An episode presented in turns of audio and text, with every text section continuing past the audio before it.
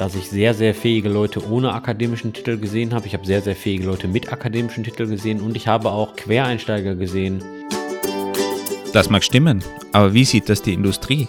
Ist ein akademischer Titel wichtig für einen besseren Job, ein besseres Gehalt oder ist er sogar kontraproduktiv, gerade in Firmen, in denen akademisch als Schimpfwort gilt?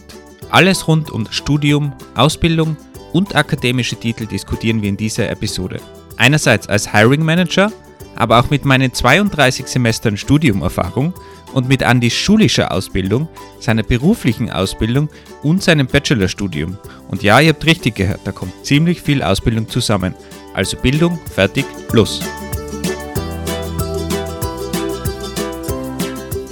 Wolfgang, du bist ja Akademiker. Mich würde mal interessieren, hast du noch einen Bachelor und Master gemacht oder warst du noch in der Diplomzeit? Immer dieser Unterton. Es ist unglaublich, dieser, dieser Unterton, wenn irgendwas mit der Uni kommt. Aber um deine Frage zu beantworten, es war eine sehr eigenartige Konstruktion. Ich war schon im neuen Modell, aber dieses neue Modell war noch nicht Englisch, sondern Deutsch. Das heißt, ich habe diesen Baccalaureus gemacht oder das Baccalaureat und danach den eigentlichen Master, aber der, da war in Österreich irgendwie noch nicht so das System bereit und darum habe ich am Ende einen Diplom-Ingenieur bekommen, was bei uns eigentlich dem Diplomstudium entspricht. Also es war ein komplettes schräges System, aber kurz danach war dann wirklich der Bachelor und Master. Wenn du von neuem Modell sprichst, meinst du Bachelor und Master? Genau, ja, Bologna. Okay, das bedeutet, danach bist du dann in die Promotion gegangen, richtig? Genau, danach habe ich einen Doktor gemacht und ich war einer der letzten, die den Doktor gemacht haben, weil danach war der PhD dann. Hast du während deiner kompletten Universitätszeit bereits gearbeitet als Freelancer im, im, im Softwarebereich, in der Softwareentwicklung? Oder sagst du, okay, nee, ich habe das erst nach meinem Diplom gemacht oder erst als ich den PhD angefangen habe? Ich habe schon in der Schule angefangen mit Freelancing. Da war das natürlich nicht so professionell noch, aber ich habe da schon Jobs erledigt und Auftragsarbeiten gemacht im, im Softwarebereich. Es war mehr dann so Webzeug und, und JavaScript und irgendwelche PHP zusammengehacktes Perl, PHP irgendwie so zusammengruppiert, weil Ahnung hatte ich überhaupt keine. Wie alt warst du da? Ja, es hat wahrscheinlich so mit, mit 16 begonnen. Würdest du jetzt retrospektiv sagen, dass das Studium dich zu einem besseren Softwareentwickler gemacht hat oder die jahrelange Erfahrung von deinem ehemaligen Webdesign-Gehacke, wie du es gerade beschrieben hast? Also hat das Studium wirklich dazu beigetragen, dass du bessere Software schreibst, qualitativere Software schreibst, größere Softwareprojekte annehmen kannst? Oder sagst du, ich bin mir gar nicht sicher, ob das Studium wirklich einen großen Unterschied gemacht hat und nicht die Berufserfahrung ausschlaggebend war? Ob ich qualitative Software schreiben kann, ist sowieso eine große Frage, ganz allgemein. Ich kann mich auch erinnern, ich bin, wie ich auf die Uni gekommen bin, hat man da natürlich irgendwie Softwareentwicklung 1 oder so, der erste Kurs und immer gedacht, äh, kein Problem, ich kenne schon PHP, ich kenne Perl, ich habe da schon, weiß ich, wie viele Projekte gelöst ich brauche mich da überhaupt nicht vorbereiten, ich kann da einfach hingehen, ist doch gar kein Problem. Und wir haben da C gelernt und die hatte natürlich keine Ahnung von Pointer, von Speichermanagement oder was das auch überhaupt ist als PHP-Programmierer und bin dann einmal ordentlich eingefahren, habe eine negative Note ausgefasst. Und das hat mir dann so ein bisschen die Augen geöffnet, dass da auch irgendwo vielleicht schwierigere Sachen im Hintergrund sind, Theorie im Hintergrund ist, die man vielleicht nicht nur lernt, wenn man ein bisschen PHP-Code zusammen kopiert. Aber im Gesamten muss ich schon auch sagen, ich glaube, die Praxis ist extrem wichtig, weil man auf der Uni einfach nicht lernt, in einem Team zu arbeiten oder in einem größeren Projekt. Und, und das fehlt einfach. Auch wenn du die theoretischen Grundlagen hast, dir fehlt einfach die, die Praxis. Und ich glaube, das ist in, in jedem Beruf so. Und bei anderen Berufen wird jetzt halt vielleicht eher in der Ausbildung in irgendeiner Form mitgemacht. Als Elektriker, da, da lernst du halt auch am Bau, wie du die Kabel verlegst, nicht nur in der Schule, wie so Kabel aussieht. Und ich glaube, den Mix sollte man eigentlich bevorzugen. Und das fehlt vielleicht im Studium, ja. Oder ist auch schwierig einfach im Studium. Sagst du indirekt, dass Leute ohne Studium in der Softwareentwicklung nichts auf die Kette kriegen? Das würde ich nie behaupten. Ich bin ja nicht so wie du, der, der sich da gleich ein ganzes Land als, als Feind macht und ganz, ganz Deutschland beleidigt oder so. Ich beleidige jetzt sicher nicht die, die nicht studiert haben. Und die, ich kenne natürlich viele gute Programmierer und Programmiererinnen, die Quereinsteiger sind oder die nicht an der Uni waren oder an der Fachhochschule oder teilweise vielleicht auch nur eine Ausbildung gemacht haben. Du hast ja auch eine Ausbildung gemacht, oder? Ich habe eine schulische Ausbildung gemacht, danach habe ich eine berufliche Ausbildung gemacht und. Moment, was ist der Unterschied? Für, für uns Österreicher, bei uns, bei uns gibt es keine schulische und berufliche. Bei uns gibt es nur, eine, bei uns gibt's nur eine Lehre. Eine Lehre ist aber gleichzusetzen mit der beruflichen Ausbildung, oder? Wahrscheinlich, ja. Also Schule, es gibt natürlich auch Schulen, die irgendwie ein bisschen, keine Ahnung, Informatik-Schwerpunkt haben oder so, aber dann hast du halt da ein paar Stunden mehr Informatik pro Woche.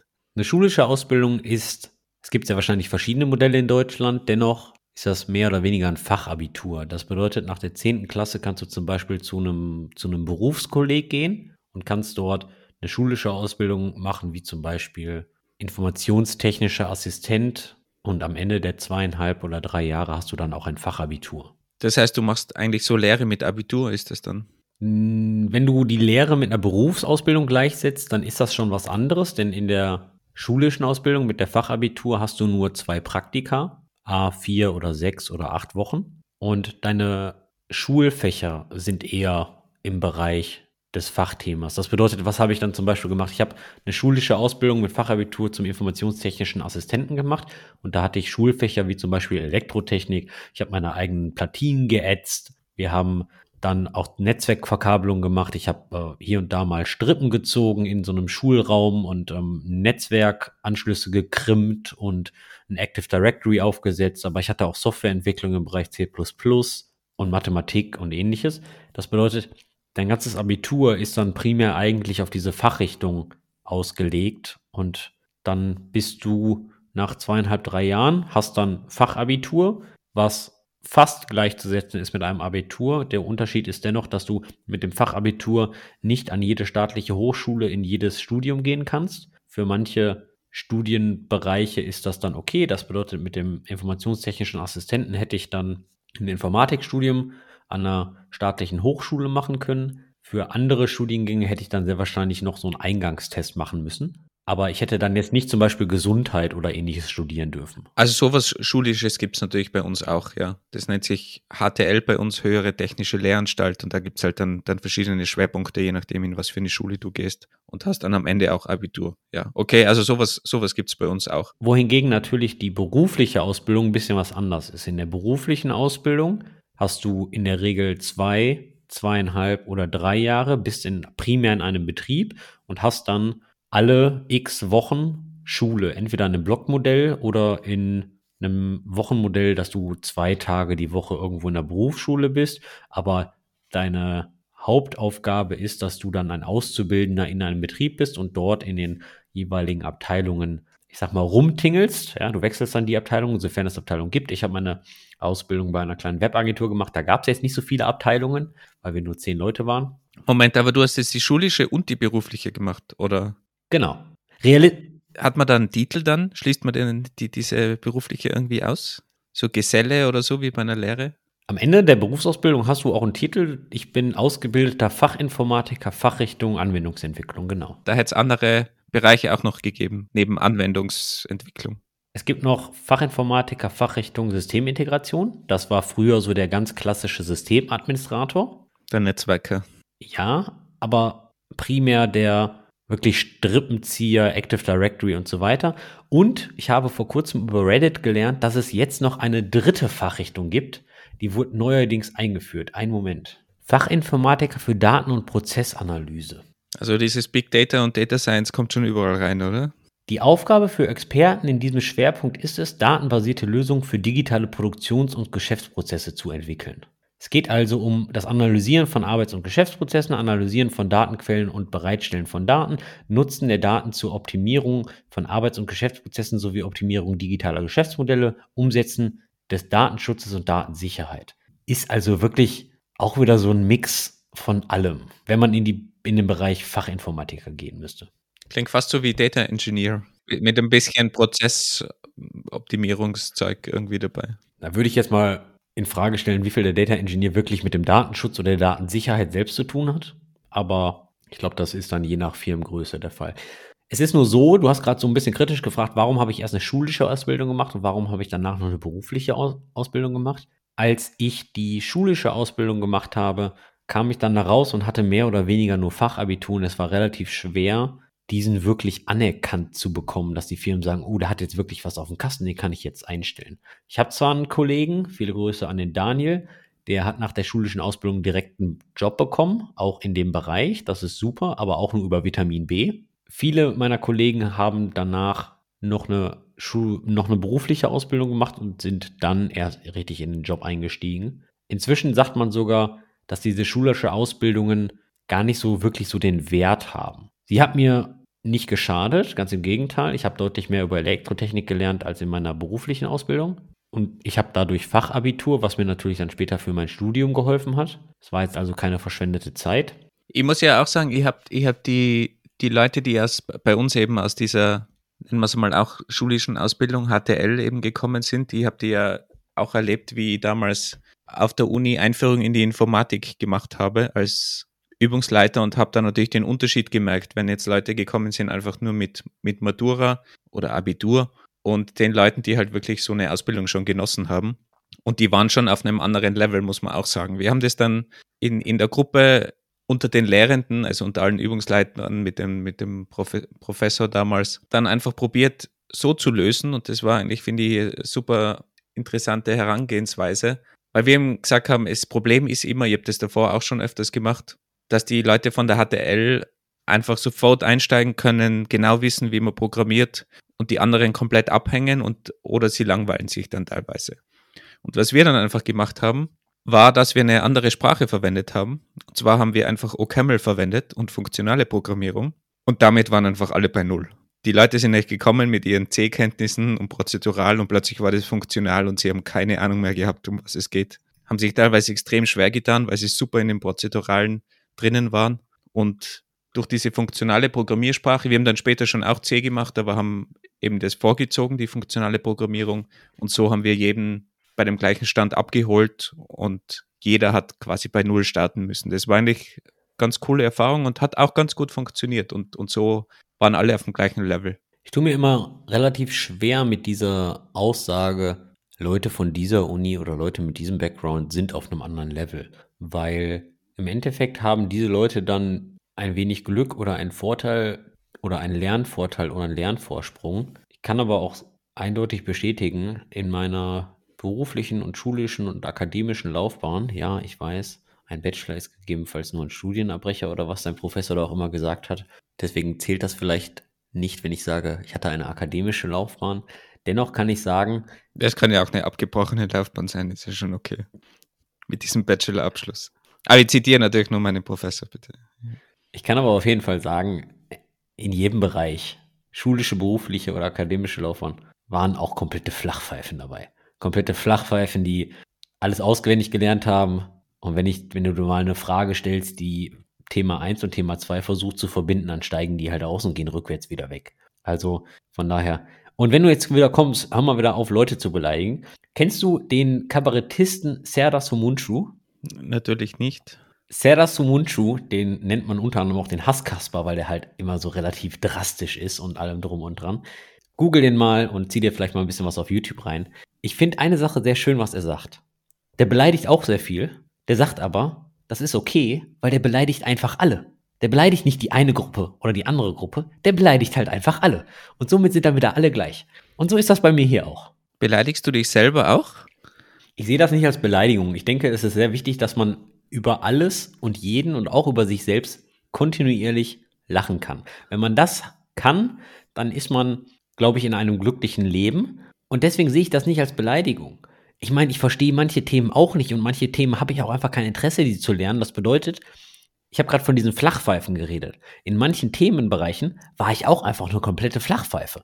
Das habe ich dann gelernt und hätte sie mich so eine, so eine Frage gestellt, um zwei Themen zu verbinden, wäre ich auch rückwärts wieder rausgegangen. Von daher, ja, teilweise beleidige ich mich auch. Wenn sich jetzt manche schon denken, was labern die da jetzt schon wieder so lange um irgendwelche allgemeine Themen, dieses Thema ist nämlich eigentlich schon unser Episodenthema und wir sind schon voll in der Diskussion drinnen.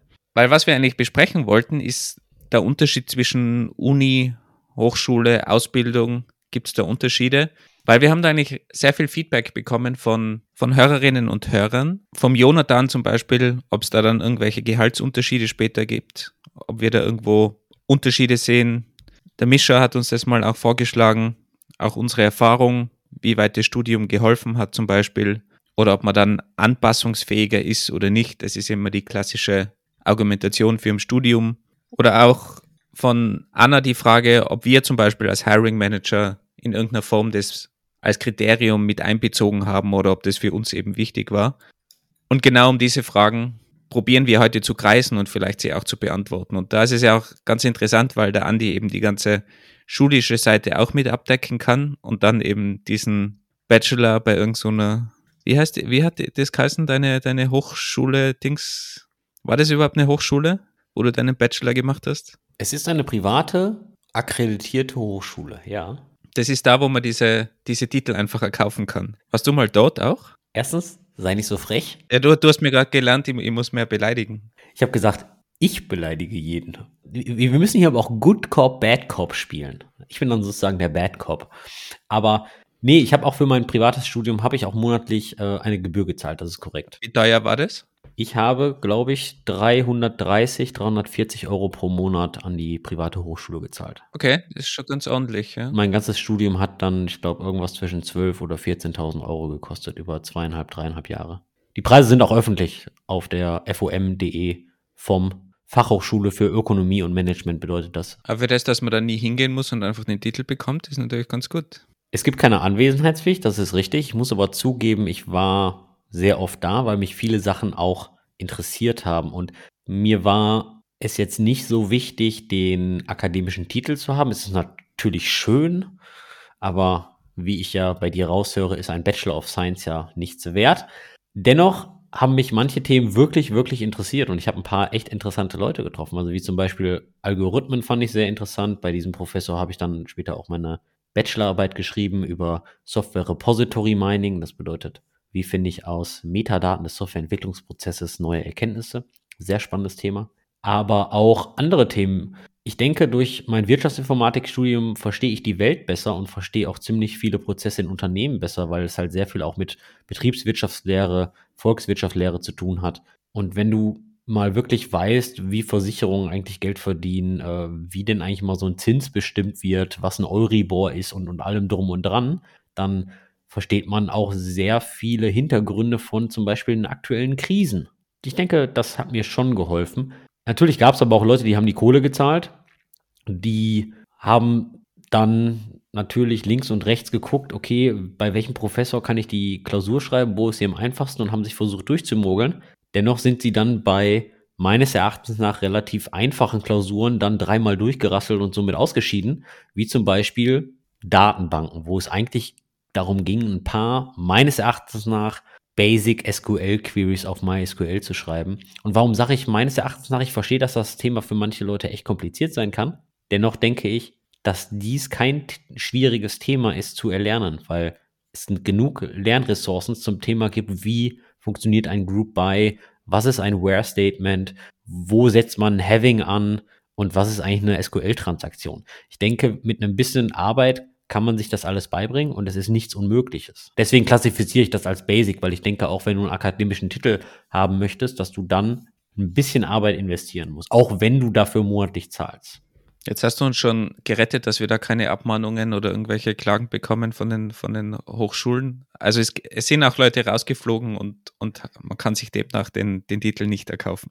Die Regeln sind meines Erachtens nach oder meines Wissens nach die gleichen wie an Hochschulen. Das bedeutet, wenn ich dreimal durch eine Klausur rassel, dass ich dann diesen Studiengang nicht mehr, nicht mehr machen darf und dass du pro abgelegte Klausur oder, oder Heimarbeit, also eine schriftliche Arbeit, irgendwie eine, eine, eine Seminararbeit nennt sich das genau, glaube ich, dass du dadurch deine Punkte sammelst und dass du für die Bachelor-Thesis dann eine gewisse Anzahl an Punkten haben musst und so weiter und so fort, im bedeutet Zulassungsbeschränkungen und so weiter und so fort. Also das gibt es schon.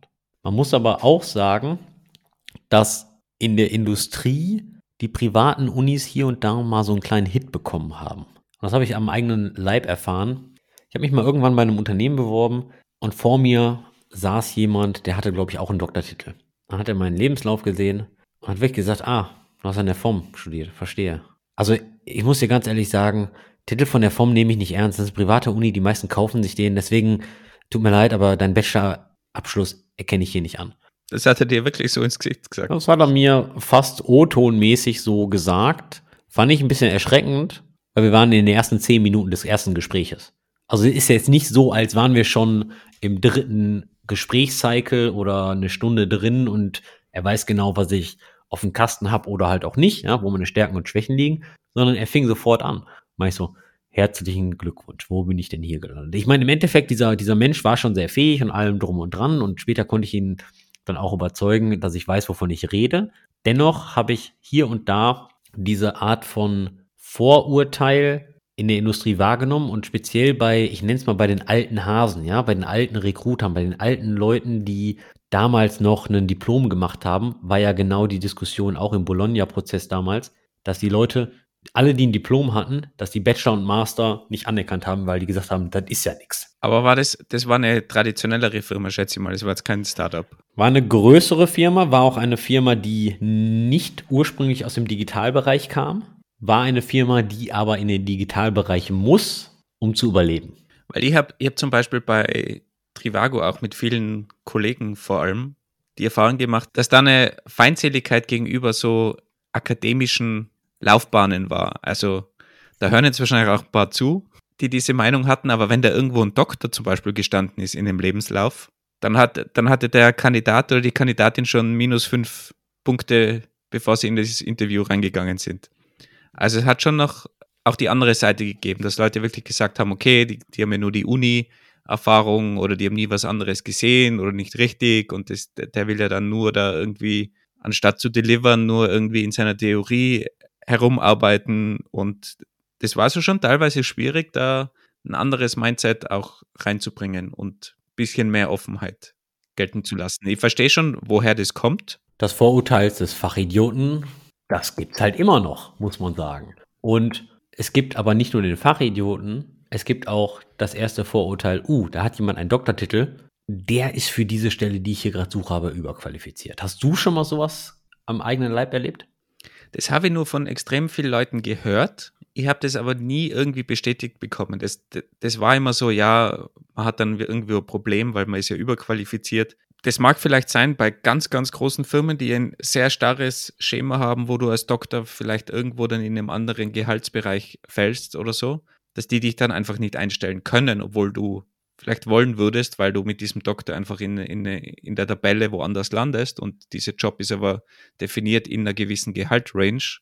Aber ob das in der Realität wirklich passiert, kann ich mir eigentlich mittlerweile kaum mehr vorstellen. Oder zumindest weniger. Hast du mal irgendwas Konkretes gehört, dass es passiert wäre wirklich? Was Konkretes habe ich da jetzt nicht gehört. Was ich aber schon weiß, immer wenn ich irgendwie einen Lebenslauf sehe und dort sehe ich, äh, dass, dass äh, diese Dame oder dieser Herr einen akademischen Titel hat, dann setze ich natürlich in meinem Kopf natürlich schon ein paar gewisse Erwartungen voraus. Was meines Erachtens nach aber auch falsch von mir ist, weil das dann eigentlich persönlicher Bias ist, weil auch Quereinsteiger und Leute ohne einen akademischen Abschluss, die können trotzdem äh, mir die Schuhe ausziehen in dem Fachbereich, für den ich einstellen möchte. Und das heißt nicht automatisch, dass jemand mit einer akademischen Ausbildung dort besser ist oder schlechter. Ich sage nur, dass man gegebenenfalls andere Erwartungen haben kann in Bezug auf das, was man an, an der Uni lernt. Und das ist natürlich ganz klar und primär sicheres Auftreten bei völliger Ahnungslosigkeit. Dem kann ich nur beipflichten, weil ich kenne Leute, die sind durch die Uni gekommen, teilweise bis zu dem Doktor, und da stellt es mir alle Haare auf. Also es gibt, klar sind es schwarze Schafe, aber es gibt Leute, die einen Informatikdoktor bekommen haben, die ihn ehrlich gesagt meiner Meinung nach nicht verdient haben. Aber wer, wer schaut denn dann schon später rein, ob du in deiner Doktorprüfung irgendwie eine 4 bekommen hast? Also zur Klärung, Österreich Noten 1 bis 5, 5 ist negativ, 4 ist die schlechteste positive Note. Das ist gerade noch durchgekommen. Wenn du das schaffst, bei dem Doktor eine 4 zu bekommen, das ist, das ist Katastrophe eigentlich. Aber checkt dir niemand, weil das Zertifikat Doktor hast du am Ende doch bekommen. Und auch sonst, was Leute einfach irgendwie durch den Bachelor durchgerutscht sind, weil sie halt einfach links und rechts kopiert haben und irgendwie die Klausuren geschafft haben. Das gibt es auch. Wie gesagt, sind schwarze Schafe. Der Großteil bemüht sich ja, aber wenn du keine Lust hast zum Lernen, dann kommst du schon irgendwie durch, aber hast am Ende auch keine Ahnung. Aber du machst das jetzt nicht daran fest, dass diese Leute keine Zeile Code schreiben können, oder? Weil ich meine, der Bereich Informatik oder dass ich einen Doktor in Informatik habe, das kann ja alles sein. Nein, nein, da geht es um, um wirkliche, um, um Verständnis und, und andere grundlegende Dinge. Weil wenn jetzt jemand Doktor in Informatik hat, dann erwarte ich mir einfach gewuss, gewisse Basiskenntnisse und, und Verständnis von, von Informatik. Da geht es nicht darum, dass jemand Pattern XY kennt. gibt ja viele Bereiche, aber so ein gewisses Grundverständnis und Programmieren sollte man wohl auch irgendwo mal gelernt haben und können. Schön programmieren ist nochmal eine andere Sache, das sagt man ja den, den Unileuten auch immer nach. Das möchte ich auch gleich wieder mal widerlegen. Die meisten Leute im akademischen Bereich schreiben keinen sauberen Code. Kann es nur immer wieder betonen. Also die Chance, dass wenn jemand von der Uni kommt, der einen Doktor hat und auch immer nur an der Uni war, dass der dir jetzt jeden Tag overengineerten Code liefert, also die Chance ist so, so gering, weil der gewöhnt ist, normalerweise einfach schnell zu hacken irgendwas auf die Schiene zu bekommen, um möglichst schnell zu publizieren. Und da wird nicht überlegt, ist es ein super sauberer Code, den später zehn andere Wissenschaftler noch bearbeiten können oder erweitern können, weil es passiert in der Realität eh viel, viel zu selten. Also das ist schnell und hacky. Mit publizieren meinst du dann wissenschaftliches Paper publizieren? Genau, die Ergebnisse, weil du programmierst ja eigentlich nur, um irgendwelche Ergebnisse zu bekommen und dann publizierst du die Ergebnisse und Mittlerweile hat sich ein bisschen geändert. Da publiziert man teilweise auch den Code mit. Früher ist er einfach irgendwo in der Versenkung verschwunden. Den hat niemand gesehen. Das war ja auch ein Problem, dass man dann das nie nachvollziehen konnte. Wie bist du denn überhaupt zu diesem Ergebnis gekommen? Also klar, wenn du jetzt in Forschung machst, in der Softwarearchitektur oder irgendwo, wie baut man schönere Software? Klar, dann beschäftigst du dich tagtäglich mit den ganzen Patterns und, und solchen Dingen. Aber jetzt alle anderen Disziplinen, da geht es darum, möglichst schnell irgendwas zu erreichen. Und selten, wie gesagt, gibt es natürlich auch Ausnahmen, aber das, was ich so mitbekommen habe, ist eigentlich möglichst schnell ans Ziel zu kommen. Und da geht es nicht darum, einen schönen Code zu bauen. Ich habe aber auch die berufliche Erfahrung gemacht, wo ich mit Doktoren zusammengearbeitet habe. Da muss ich denen mal ein bisschen Pragmatismus beibringen, weil sie wollten dann natürlich dann immer den perfekten Code schreiben und das muss ja reliable sein bis unters Dach und so weiter und so fort. Und in vielen Fällen war das einfach nicht der Fall. Zumindest waren das nicht die, die Anforderungen. Und da musste ich schon ein bisschen beibringen und wie man pragmatisch arbeitet, aber auch wie man sich für diese Aufgabe nicht drei Monate im Bunker versteckt und dann nach drei Monaten etwas rauskommt, sondern wie man kleine Milestones macht und dann zum Beispiel täglich deployt, damit man kontinuierlichen Value liefert und nicht erst nach drei Monaten. Also sowas, sowas kann ich natürlich eher nachvollziehen, weil, weil wenn man sich überlegt, wie wissenschaftliches Arbeiten funktioniert, du bist ja meistens alleine oder in einem ganz kleinen Team, aber sehr oft alleine, arbeitest geheim in deinem stillen Kämmerchen, hast wenig Kontakt und arbeitest halt auf diese Publikation hin. Und wenn man dann in einem Team arbeitet, und ich glaube, da ist der, der größte Unterschied wirklich in einem großen Team oder in einer großen Firma, diese Strukturen da hast du halt ganz selten irgendwie Zugang auf der Uni. Auch die Teams auf der Uni sind meistens sehr kleine Teams. An der Spitze steht irgendein Professor, der People Management technisch wahrscheinlich weniger Ahnung hat und einfach da ein kleines Team leitet, aber mehr auf der wissenschaftlichen Seite. Also wenn man das vergleicht mit, mit der Industrie, da ist, glaube ich, ein wirklich großer Unterschied. Und darum ist meiner Meinung nach auch extrem wichtig, dass man als Student oder Studentin einfach möglichst früh den Kontakt zur Industrie sucht, wenn man dort mal auch landen will, nebenbei neben dem Studium arbeiten oder Praktika machen, irgendwelche Projekte machen mit, mit Firmen. Das ist, glaube ich, extrem wichtig, weil man kann diese Dinge nur lernen, wenn man wirklich mal drinnen ist. Wie willst du denn Teamwork lernen, ohne jemals in einem, in einem großen Team gearbeitet zu haben? Da ist ein fairen Punkt. Ich würde aber auch sagen, abhängig von deinen Hobbys kannst du das natürlich auch schon lernen. Ja, wenn du jetzt bei den Pfadfindern bist oder, oder eine Pfadfindergruppe leitest, dann kommst du halt nicht weit ohne Teamwork. Ja, weil wenn du nämlich ein großes Zelt aufbauen möchtest, dann brauchst du halt auch Teamwork. Aber das kann man jetzt vielleicht nicht bei jedem voraussetzen. Das stimmt, aber du hast natürlich auch noch so Sachen wie, wie arbeitest du jetzt wirklich auf der technischen Seite in dem Team? Wie schaut es aus, wenn du in einem Git arbeitest, wo 30 Leute dran dran arbeiten tagtäglich? Wie schaut denn das überhaupt mit dem Ablauf aus? Wie stimmst du dich ab? Wie werden so Projekte organisiert? Klar kannst du bei den Pfadfindern lernen, einfach wie, wie verhältst du dich im Team, aber wie werden Projekte organisiert, aufgesetzt im IT-Bereich und was für Tools verwendest du da und was sind da übliche Abläufe?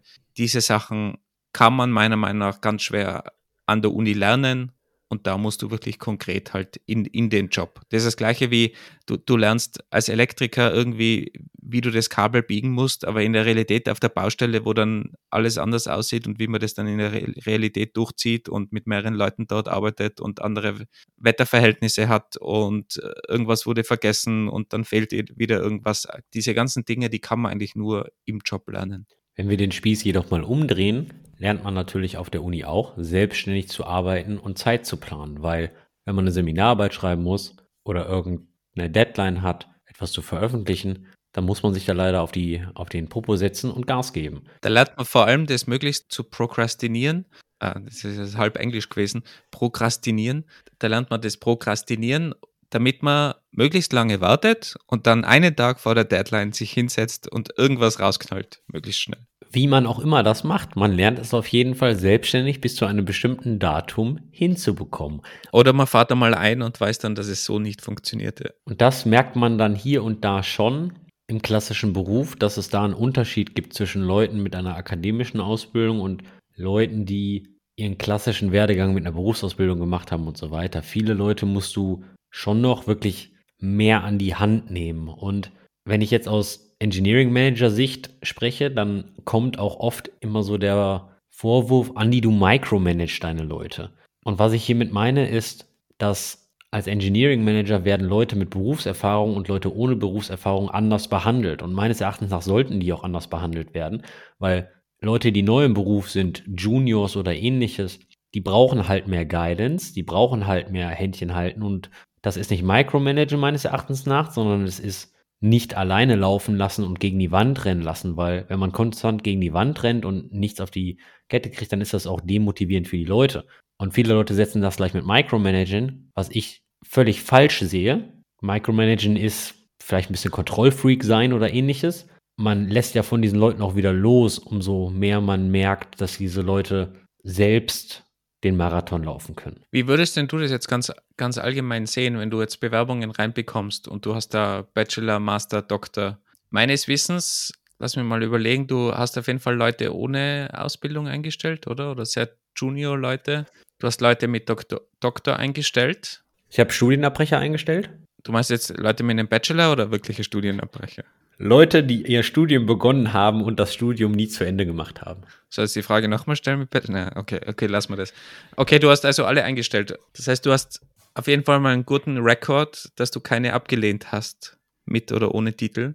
Ich habe auch mit und ohne Titel Leute abgelehnt. Na, natürlich, aber du hast alle, du hast ein gutes Sample-Set, weil du halt von, von allen Bereichen Leute eingestellt hast. Jetzt im Nachhinein gesehen, haben sich die Leute genau so entwickelt, wie du dir das gedacht hast? Oder hast du da irgendwo Unterschiede gemerkt? Es kommt auf die Art und Weise an, wie du einstellst, wie du das Interview führst und wie du suchst.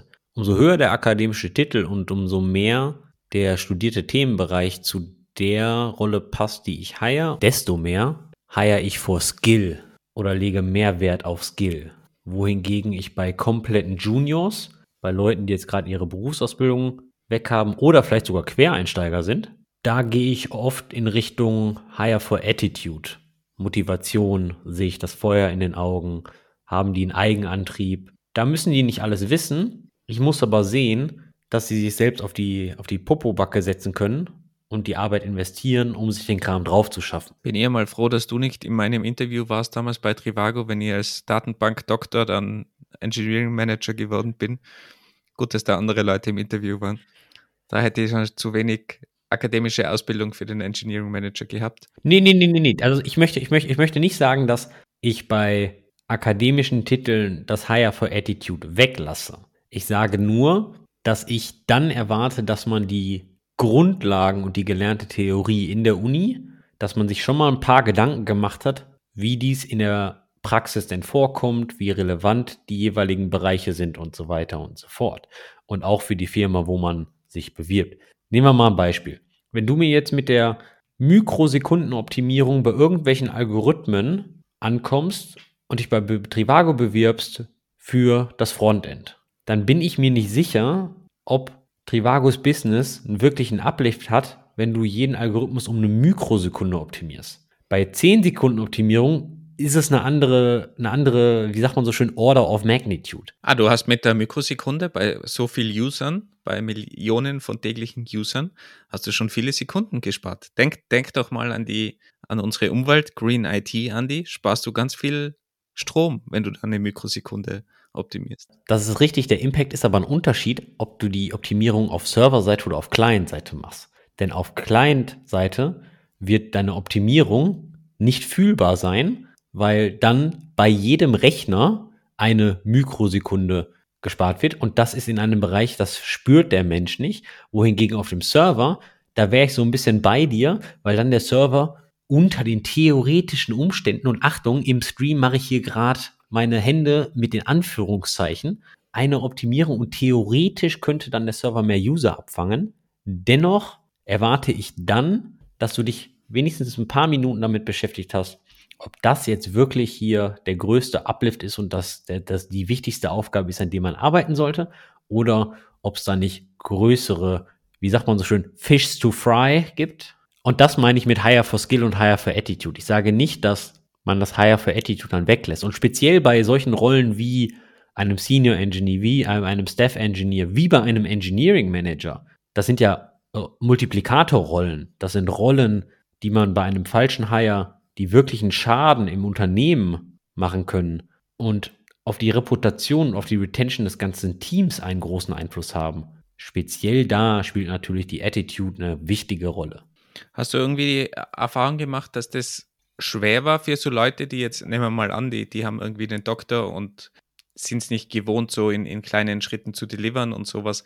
Da würde ich jetzt argumentieren, okay, das kann jeder schnell lernen. Hast du da irgendwie die Erfahrung gemacht, dass das mal Leute nicht schnell gelernt haben oder dass das irgendwie ein Problem war? Weil die, die Argumentation ist ja auch immer, dass die Leute, die Studium haben oder in der akademischen Welt waren, sehr anpassungsfähig sind und schnell Sachen verstehen können, gerade jetzt auf der technischen Seite, weil die Grundlagen alle da sind. Aber vielleicht auch vom Prozess an sich, dass sich die Leute schneller anpassen, keine Ahnung. Oder auch nicht. Hast du da irgendwie Erfahrung damit? In die eine oder andere Richtung? Ich habe jetzt keinen wirklichen Unterschied festgestellt zwischen Doktoren und Nichtstudierten, ob der eine oder die andere das schneller versteht oder nicht. Ich denke, es kommt immer auf eine wichtige Sache an. Immer wenn du etwas von Leuten möchtest oder erwartest, erklär denen den Hintergrund dahinter und warum wir das machen. Und sofern jeder den Use Case versteht und warum das wichtig ist, dann wird die Zeit, wie die Leute das lernen, sehr reduziert. Natürlich gibt es immer noch Leute mit Lernschwäche und allem drum und dran. Das ist aber eine andere Baustelle. Ja, da beschäftige ich mich jetzt nicht mit. Aber wenn du den Leuten erklärst, warum das sinnvoll ist, in kleinen Schritten zu delivern und die Leute haben wirklich eine Motivation, auch etwas für die Firma zu tun und, und ihrem, in ihrem Job zu performen, das setze ich voraus, jetzt hier bei meiner Argumentation, dann ist es nur eine Sache des Trainings. Ich kann verstehen, dass eine Arbeitsumstellung, wie du arbeitest, Zeit kostet und dass das schwierig ist. Weil jeder hat seine Habits, jeder hat seine Gewohnheiten und Gewohnheiten umzustellen ist schwierig. Besonders wenn du fünf oder vielleicht auch zehn Jahre für den Doktortitel brauchst. Tja, wer braucht denn so lange für den Doktor? Dann hast du fünf Jahre oder zehn Jahre etwas trainiert. Außerdem habe ich es, glaube ich, unter zehn Jahre geschafft. Das war nur neuneinhalb Jahre oder so. Dann lernst du es halt neuneinhalb Jahre und dann gehst du in eine neue Umgebung, wie zum Beispiel in eine Firma, in eine Webfirma, die im Internet Geld verdient, die schnelllebig ist und dann musst du innerhalb von wenigen Monaten deine Gewohnheit, die du letzten neuneinhalb Jahre gelernt hast, ablegen. Und das ist schwierig. Da, da geht es gar nicht darum, um große Planung, kleine Planung. Da geht es auch um Essgewohnheiten. Das ist völlig egal, in welchem Bereich wir sind. Das, das ist Psychologie, das ist, wie Menschen verhalten. Also Aber ich glaube, das ist eben auch, wenn man es von der anderen Seite sieht, wenn du jetzt zehn Jahre Java-Developer warst und nur in deinem Java-Ökosystem gearbeitet hast und dann kommst du in irgendein Startup, wo du fünf verschiedene Sprachen verwenden sollst und möglichst dynamisch einfach dazwischen hin und her springen sollst und möglichst viele Bereiche abdecken sollst. Das hast du wahrscheinlich in deinen zehn Jahren Java einfach nie gemacht und also ich habe auch viele Interviews geführt mit solchen Leuten, die dann auch gesagt haben, na, sie wollen nur Java entwickeln. Sie haben, sie haben keine Lust, da andere Sachen zu machen. Und das war halt dann einfach äh, kein, kein Fit, ganz klar. Also für, für beide Seiten, weil du, wenn wir da irgendwie dynamische Leute suchen, dann funktioniert das halt mit solchen Leuten nicht. Das heißt jetzt nicht, dass, dass es nicht Java-Entwickler gibt, die eben auch flexibel sind, aber ich habe eben mit vielen gesprochen, die das nicht waren. Und ich glaube, Vielseitigkeit ist mir persönlich zumindest einfach immer sehr wichtig und mir war es wichtiger, dass Leute einfach mehr Sachen gemacht haben, und nicht, wie sie es gemacht haben, ob das jetzt Uni war, in der Industrie oder sonst wo, aber dass, dass sie halt äh, ein breites Wissen einfach mitbringen, weil es für mich ein Zeichen ist, dass die Leute erstens neugierig sind und interessiert sind an Dingen und dass sie halt dann auch vielleicht schneller wechseln können oder auch einfach vielleicht ein breiteres Wissen haben. Wenn man breiteres Wissen hat, kann man sich, glaube ich, auch schneller anpassen an gewisse Dinge und auch die Dinge schneller verstehen. Aber genau das geht ja in den Bereich Higher for Attitude, was ich erzählt habe. Sind die Leute neugierig? Sind die Leute offen für neue Meinungen, für neue Lösungsansätze? Oder sind diese Personen so stark auf ihre Meinung fixiert und sagen, das ist die einzig richtige Lösung, der einzige richtige Weg, wie wir das jetzt machen. Und das hat weniger mit dem Studium zu tun oder Nicht-Studium, würde ich sagen. Ja. Genau. Wir haben bei, bei Trivago habe ich das ja auch sehr stark erlebt, dass das akademisch ein, ein Schimpfwort war. Das ist ja wirklich tagtäglich als Schimpfwort verwendet worden, wenn irgendwer was vorgeschlagen hat, was nur irgendwie, wenn es um Patterns gegangen ist oder Refactoring oder Technical Debt oder keine Ahnung, irgendwann ein neues System einführen, was verbessert, äh, was, was die Welt verbessern sollte oder halt unsere Welt damals, hat sofort geheißen, ja, akademisch, das ist der akademische Herangehensweise, er will nur akademisch da sein. Und es war sofort so dieses Abkanzeln, sofort da das ist nur sinnlos, auch teilweise von bis zum Sea-Level nach oben ist es als, als Schimpfwort missbraucht worden. Was mich persönlich natürlich immer gestört habe, weil ich mich da persönlich auch angegriffen gefühlt habe, aber auch viele andere, die einfach was sauber machen wollten, bei denen hat sofort geheißen, ja, das ist akademisch. Man muss ja auch sagen, speziell auf das Umfeld, in dem man aktiv ist, da kann dir diese akademische Ausbildung und die ganzen theoretischen Grundlagen natürlich auch sehr helfen. Gehen wir mal in den Machine Learning-Bereich, Artificial Intelligence, Big Data, Datenmodelle, Prozessen von Riesenmengen von Daten in sehr kurzer Zeit. Da braucht man natürlich schon diese, diese knallharte Algorithmentheorie. Man braucht natürlich schon diese Grundlagen von, von neuralen Netzwerken und allem drum und dran. Was wir natürlich jetzt hier gerade besprechen, ist der sehr generell gehaltene Job eines Entwicklers und einer Entwicklerin, eines Produktmanager, einer Designerin, einer Engineering Managerin oder ähnliches, ja. Ja, aber auch da glaube ich, dass, das Studium durchaus, oder nicht nur durchaus, sondern dass ein Studium wirklich weiterhelfen kann. Und ich habe das auch selber erlebt bei, teilweise sogar bei Leuten, ich glaube, ich habe das Beispiel eh schon mal in irgendeiner anderen Episode gebracht, wo wir etwas einführen wollten, wo binäre Operationen involviert waren und wie schwer, wie schwer das für viele war, auch die, die Mastertitel teilweise gehabt haben oder zumindest als Bachelor, die einfach noch nie etwas von einer binären Operation gehört haben in ihrem Leben. Und die wollten teilweise auch das nicht unbedingt verstehen, kommt natürlich noch dazu. Aber da hast du halt eine gewisse Grundlage oder ein Basiswissen, was dir einfach hilft, um solche Sachen zu verstehen. Oder wenn es dann um, was wir letztes Mal besprochen haben, wenn man dann mit Redis irgendwie mal in die Tiefe gehen muss, was passiert da eigentlich mit einer Hashmap, was, was passiert da vielleicht für ein Algorithmus, was wird da gemacht. Solche Grundlagen lernst du halt auf der Uni, auch wenn du sie vielleicht gar nicht brauchst. Und später kommst du mal irgendwann drauf, oh, das Basiswissen ist jetzt vielleicht ganz hilfreich, die O-Notation, wie wir das auch letztes Mal in der Episode 28 besprochen haben. Und wenn ich da wieder einen Vergleich verwenden darf zum, zum Elektriker, der Elektriker lernt ja auch in der Theorie sehr viel über Strom und lernt nicht nur Hochvoltanlagen, also was wir so im Haushalt haben mit den 230 Volt, sondern auch zum Beispiel Niedervolt. Irgendwie, was, was passiert bei 12 Volt.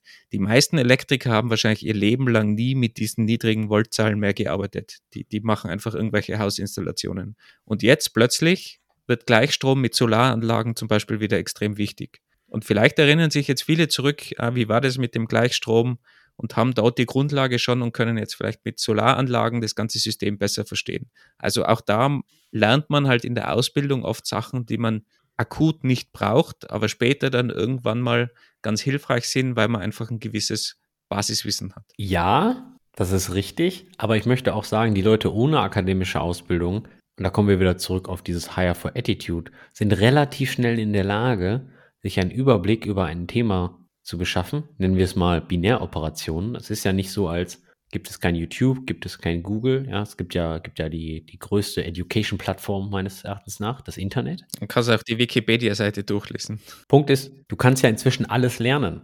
Und das meine ich ja mit Higher for Attitude.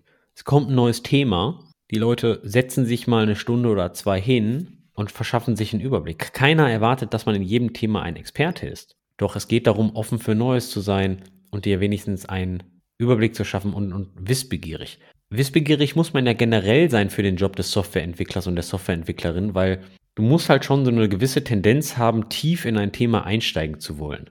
Und du musst auch eine gewisse Resistenz mitbringen. Ich frage die Leute oft, was begeistert die eigentlich an Softwareentwicklung? Weil Softwareentwicklung ist eigentlich eine total schreckliche Sache für, für dein Leben. Du sitzt vor dem Computer, programmierst, programmierst, programmierst, drei Stunden, vier Stunden, vielleicht auch acht Stunden. Vielleicht hast du acht Stunden durchprogrammiert, drückst auf Compile und der Computer schreit dich an, meh, Semikolon in Zeile 4711. Ist doch total frustrierend. Dann kriegst du die Semikolon, dann äh, machst du das Semikolon dahin, dann bist du vielleicht noch in der Skriptsprache, hast keine konkrete Typisierung, can't convert into float.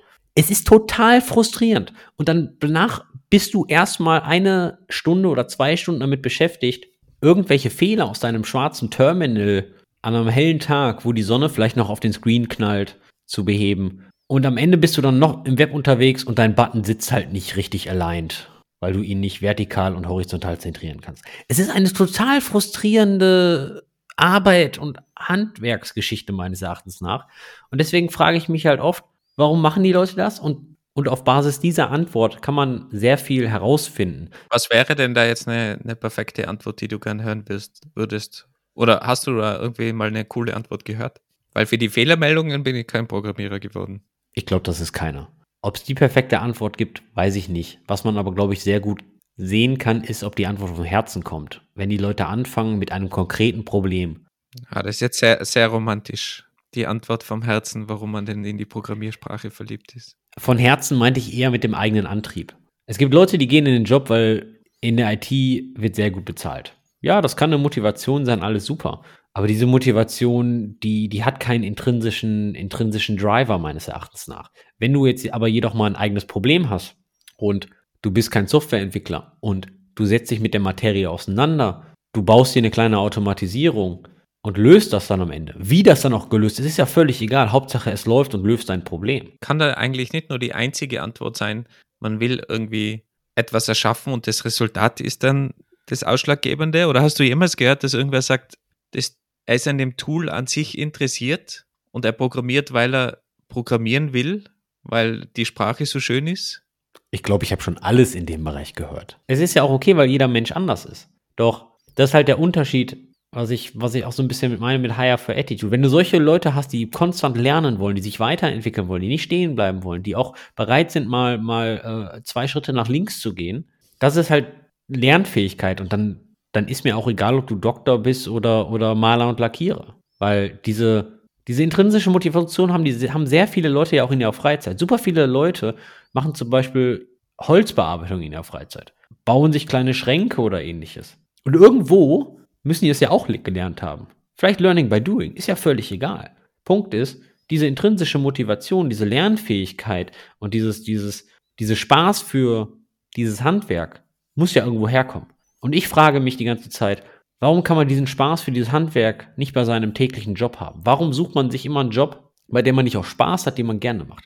Natürlich gibt es immer Areale im Job, die nicht so Spaß machen, aber dafür wird man ja auch dann im Endeffekt bezahlt. Aber es blockt ja keinen, das zu machen, was man liebt.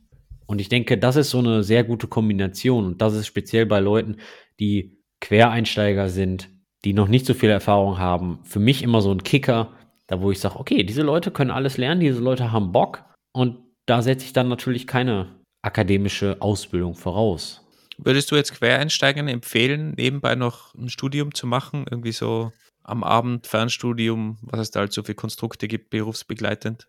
Ich habe es gemacht und ich muss sagen, es ist sehr, sehr anstrengend. Es ist nicht anstrengend in den ersten sechs Monaten. Das war bei dir berufsbegleitend? Berufsbegleitend, genau. Ich habe gegen fast zeitgleich, als ich meine Ausbildung gemacht habe, habe ich abends und am Wochenende dann noch an der Fachhochschule für Ökonomie und Management Wirtschaftsinformatik auf Bachelor of Science studiert, genau. Moment, während der Ausbildung? Das heißt, du hast zwei Ausbildungen parallel gemacht? Ja, oder ein bisschen versetzt, also. Ja, das, das nennt sich Attitude dann, ja.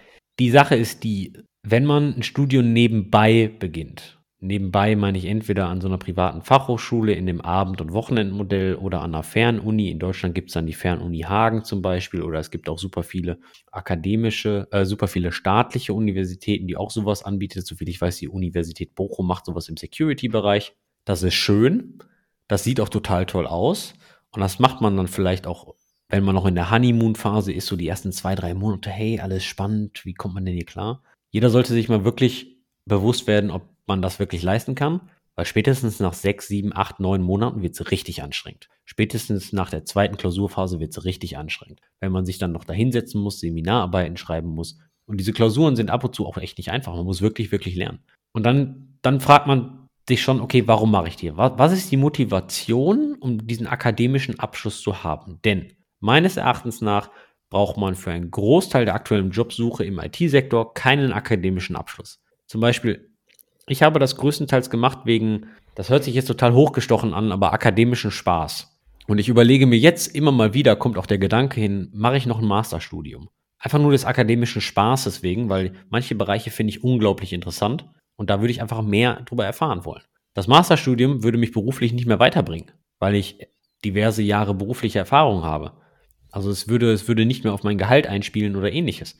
Dennoch würde ich gerne sowas machen. Ich mache es gerade nicht wegen der Zeit. In Österreich gibt es so ein Konzept, das nennt sich Bildungskarenz. Gibt es sowas in Deutschland auch? Das heißt, du kannst vom, wenn der Arbeitgeber einverstanden ist, kannst du, ich glaube, ein paar Jahre sogar oder ein Jahr quasi deinen Job so ähnlich wie mit einem Sabbatical pausieren und bekommst dann aber vom Staat einen Teil zumindest von deinem Gehalt, aber relativ viel bezahlt. Also es ist so wie wenn du ein Kind bekommst, nur dass du eben eine Bildung konsumierst. Klingt cool, bin ich mir nicht sicher, ob sowas haben. Ich glaube, wir haben sowas nicht.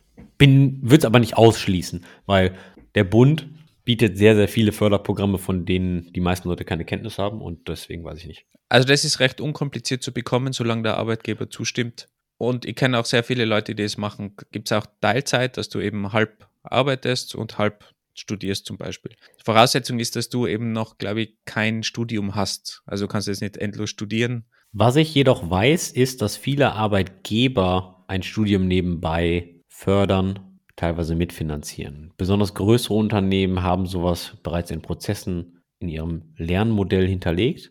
Kleinere Firmen, wenn man dann mal mit seinem Vorgesetzten spricht und das mal anstößt, sind da auch sehr offen für.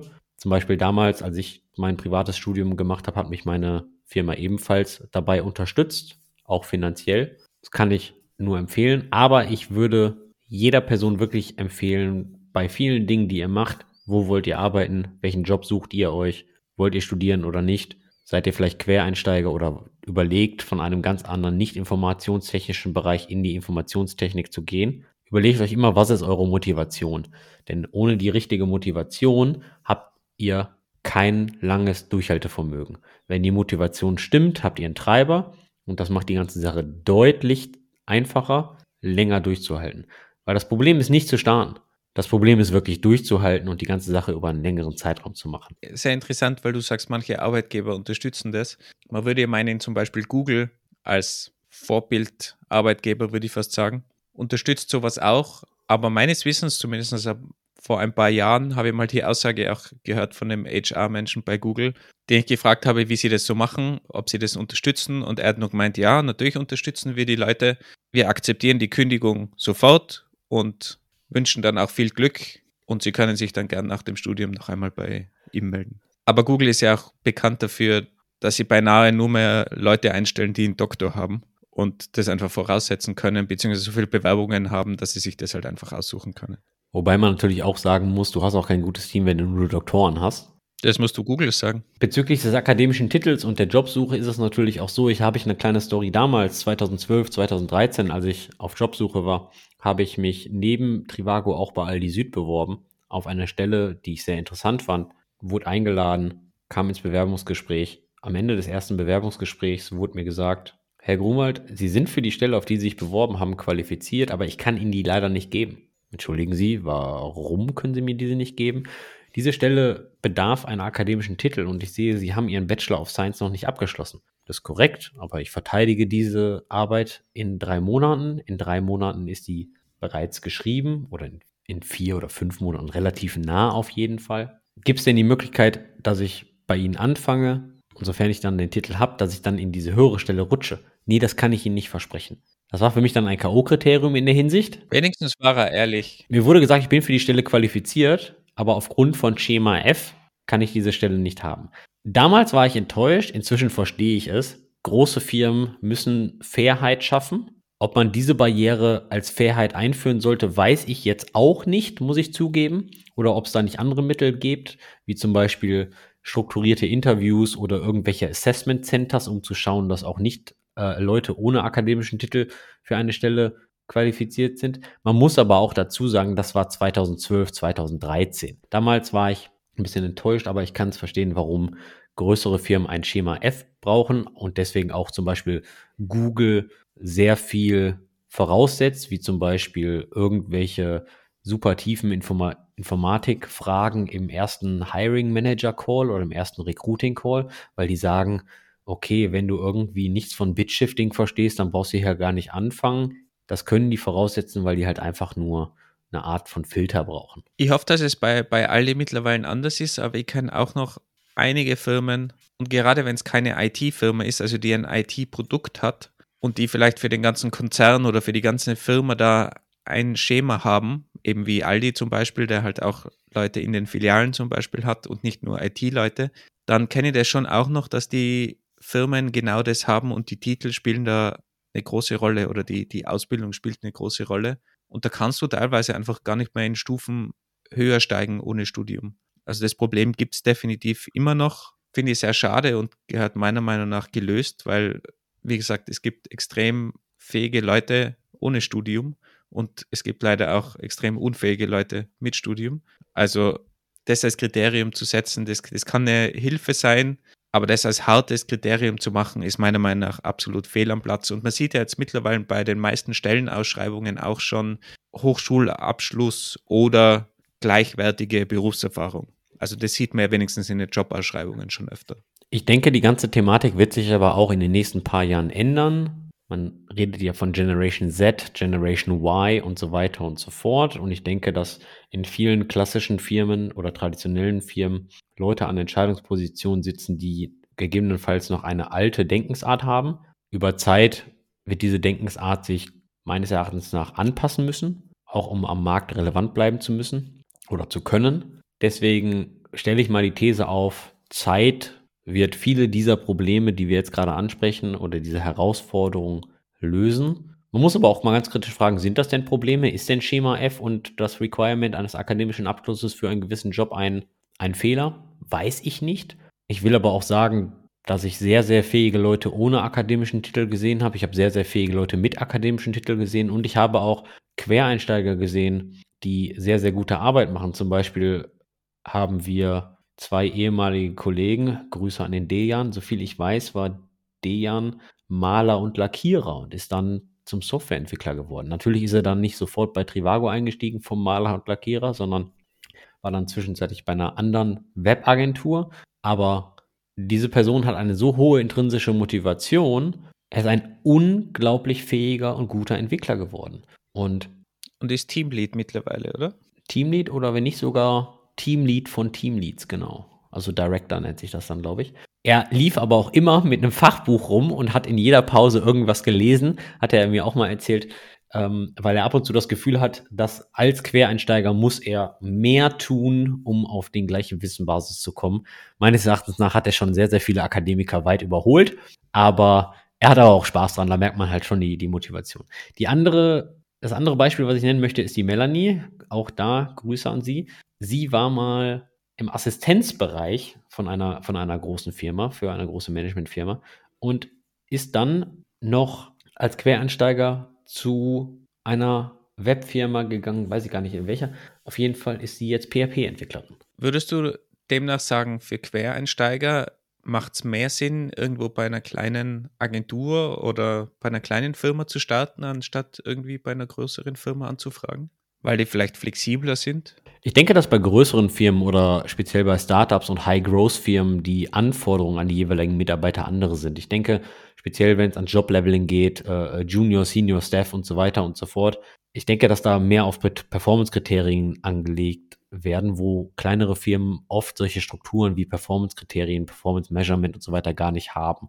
Und deswegen diese kleineren Firmen, kleine Webagenturen zum Beispiel sehr, sehr gut sind um in den Job reinzuschnuppern, weil vielleicht auch ab und zu, je nach Webagentur, natürlich die Probleme gar nicht so komplex sind. Ich lehne mich mal weit aus dem Fenster, aber wenn man jetzt eine kleine Landingpage macht mit Kontaktformular für eine Apotheke oder den lokalen Doktor, ist das für Quereinsteiger, kann das schon eine sehr herausfordernde Aufgabe sein, wohingegen neuer Microservice weltweit skaliert auf Kubernetes, der in Kafka schreibt und äh, sich beim Startup ähm, noch irgendwas äh, die Level-DB von lokal auf Disk in den Memory zieht, bla bla bla. Also ich glaube, das sind schon zwei Welten. Und bis man, bis man dann die Komplexität von modernen Websystemen komplett überschauen kann als Quereinsteiger, da möchte ich jetzt niemandem zu nahe treten, aber ich denke, es ist wie bei jedem Lernprozess von einem neuen Skill, man fängt klein an und wächst mit seinen Aufgaben und deswegen denke ich, eine kleine Webagentur oder ähnliches ist ein super Start und von da geht man dann weiter. Man muss ja nicht in der kleinen Webagentur in Rente gehen, ja. Man schaut, ob man da wirklich Spaß dran hat und so weiter und so fort. Nach ein, zwei, drei Jahren kann man dann ja immer noch weiter gucken. Ich habe keine Ahnung, ob wir jetzt Schüler oder Schülerinnen haben, die uns auch zuhören, aber würdest du ein Studium empfehlen, wenn man in den ganzen IT-Bereich einsteigen möchte? Ich glaube, da kommt es immer ganz drauf an, in welchem IT-Bereich man einsteigen möchte und was man für Vorkenntnisse hat. Ich sehe das immer so. Wenn ich mir so einen so Hörsaal von Informatikstudenten ansehe und ich habe schon auch mal die ein oder andere Lehrveranstaltung geleitet. Ja, aber auch nur auf so einer Hochschule. Es tut mir leid, dass du jetzt hier mit dem Pöbel reden musst. Heißt es bei euch übrigens auch Fachhochschule? Es gibt Hochschule, es gibt Fachhochschule. Wo ist der Unterschied? Hast du nicht gesagt, man kann das alles auf Wikipedia nachschauen? Das stimmt allerdings. In Österreich gibt es nur Fachhochschulen. Darum war die. Ich glaube, die Uni ist ja eigentlich auch eine Hochschule. Hochschule ist vielleicht der Überbegriff, kann das sein? Bei uns in Österreich ist es, glaube ich, so. Ich meine, ich habe auch mal irgendwo gelesen, dass es gar keine Fachhochschulen mehr gibt. Ist aber auch völlig egal. Will, soll man ein Studium haben? Es kommt immer ganz auf die, auf deine Aspiration an. Wenn du jetzt sofort, deine erste Firma soll Google sein, Microsoft oder ähnliches, dann macht zum Beispiel ein Studium in der Mathematik oder ähnliches schon Sinn. Wenn du jetzt aber sagst, nö, ich möchte einfach programmieren, ich habe Spaß und so weiter und so fort, das hindert einen nicht, dann später auch bei Google, Microsoft, Netflix und so weiter zu landen. Doch es kommt immer ganz darauf an, was, was du so drauf hast und in welchem Bereich der Informatik du, du sein möchtest. Möchtest du Projektmanager sein, Product Owner, möchtest du Manager sein, möchtest du Softwareentwickler, Softwareentwicklerin sein, möchtest du Data Scientist? Es kommt immer ganz darauf an. Ich würde sagen, es ist kein Muss. Ich würde sagen, wenn du eine intrinsische Motivation hast und ordentlich Drive, dann kriegst du auch als Junior ohne Studium nach dem Abi einen Job. Mit Studium ist es wahrscheinlich leichter, wirf dich aber auch um dreieinhalb bis vier bis sechs Jahre zurück, wenn du so möchtest, in deiner beruflichen Laufbahn, weil du erstmal das Studium absolvieren möchtest. Ja, du kannst ja auch nur Bachelor machen. Ja, dann ist es dreieinhalb Jahre oder drei Jahre. Also meine Empfehlung wäre, auf jeden Fall mal einen Bachelor zu machen, wenn man Matura oder Abitur hat also wenn man die Möglichkeit hat zu studieren. Wenn nicht, dann gibt es sicher gute andere Wege. Aber sonst würde ich mal einen Bachelor machen, einfach um reinzuschnuppern. Und dann kann man ja entscheiden, ob man weitermachen will oder nicht. Und parallel auf jeden Fall zu arbeiten. Irgendwo. Zumindest im Praktika, aber am besten einfach irgendwie einen 10-Stunden-Job oder 15-Stunden-Job neben dem Studium. Das sollte sich schon irgendwie unterbringen lassen. Vielleicht nicht sofort im ersten Semester, einmal ein, zwei Semester studieren, dann sich irgendeinen Programmierjob oder sowas zu suchen, weil da bekommt man einfach beide Seiten super mit. Ich denke auch ein super Einstieg ist die Mitarbeit von Open Source Projekten und dann speziell, wenn man an größere Open Source Projekte geht oder mal an was komplizierterem, ich nenne es mal an Compilerbau oder an der Programmiersprache, wenn man das neben seinem Studium macht oder neben seiner Ausbildung oder neben seiner Freizeit oder in, in eurer Freizeit, dann ist das natürlich ein, ein, ein super Kickstart. Ja, das nicht jeder braucht einen Compilerbau, muss ich zugeben, aber das zeigt natürlich auch schon, wie weit man ist und ähm, macht so eine Art von Requirements von irgendeinem Studium natürlich schon ein bisschen wett. Würdest, angenommen, ich habe jetzt ein Studium gemacht, ich habe jetzt ein Diplom oder ein Bachelor, würdest du mir empfehlen, weiterzumachen und dann einen Doktortitel anzustreben? Also wenn du Master schon hast, sonst Master kann ich auf jeden Fall empfehlen, weil es schon nochmal eine gute Breite gibt.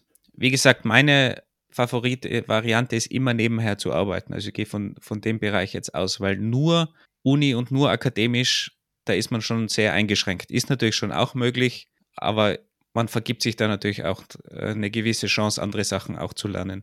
Doktor kann man machen, wenn man wirklich sehr interessiert ist oder halt in die akademische Welt sowieso reingehen will. Wenn man in die Industrie will, braucht man garantiert keinen Doktor. Wenn man die Zeit hat, kann es auch in der Industrie noch so einen Industriedoktor machen, berufsbegleitend, in Kooperation mit einer Uni vielleicht. Die Möglichkeit gibt es auch. Ist auf jeden Fall kein kein Muss, aber wenn man klar dazu Lust hat, ist gut. Man braucht sich aber nicht erwarten, dass man dann automatisch mehr verdient, automatisch besser, bessere Jobs bekommt.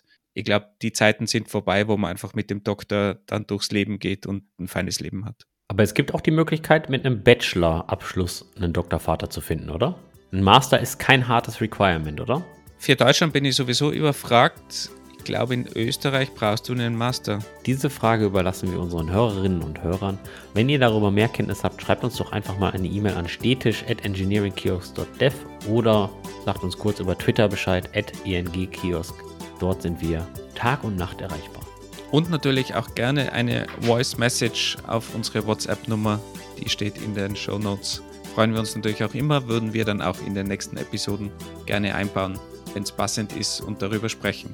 Natürlich klären wir das vorab mit euch ab, also keine Angst, dass wir da irgendwas veröffentlichen. Das waren wieder wir beide, Andi und Wolfgang, einmal aus dem Duisburger Kioskstudio und einmal aus dem Innsbrucker Kioskstudio. Wir hoffen, ihr hattet ein bisschen Spaß in dem ganzen Thema Hochschule, Ausbildung, Uni, akademisch, Doktortitel. Ist das überhaupt relevant? Muss das sein? Was gibt es für unterschiedliche Ausbildungsmodelle. Und ansonsten wünschen wir euch einen schönen Tag. Ciao.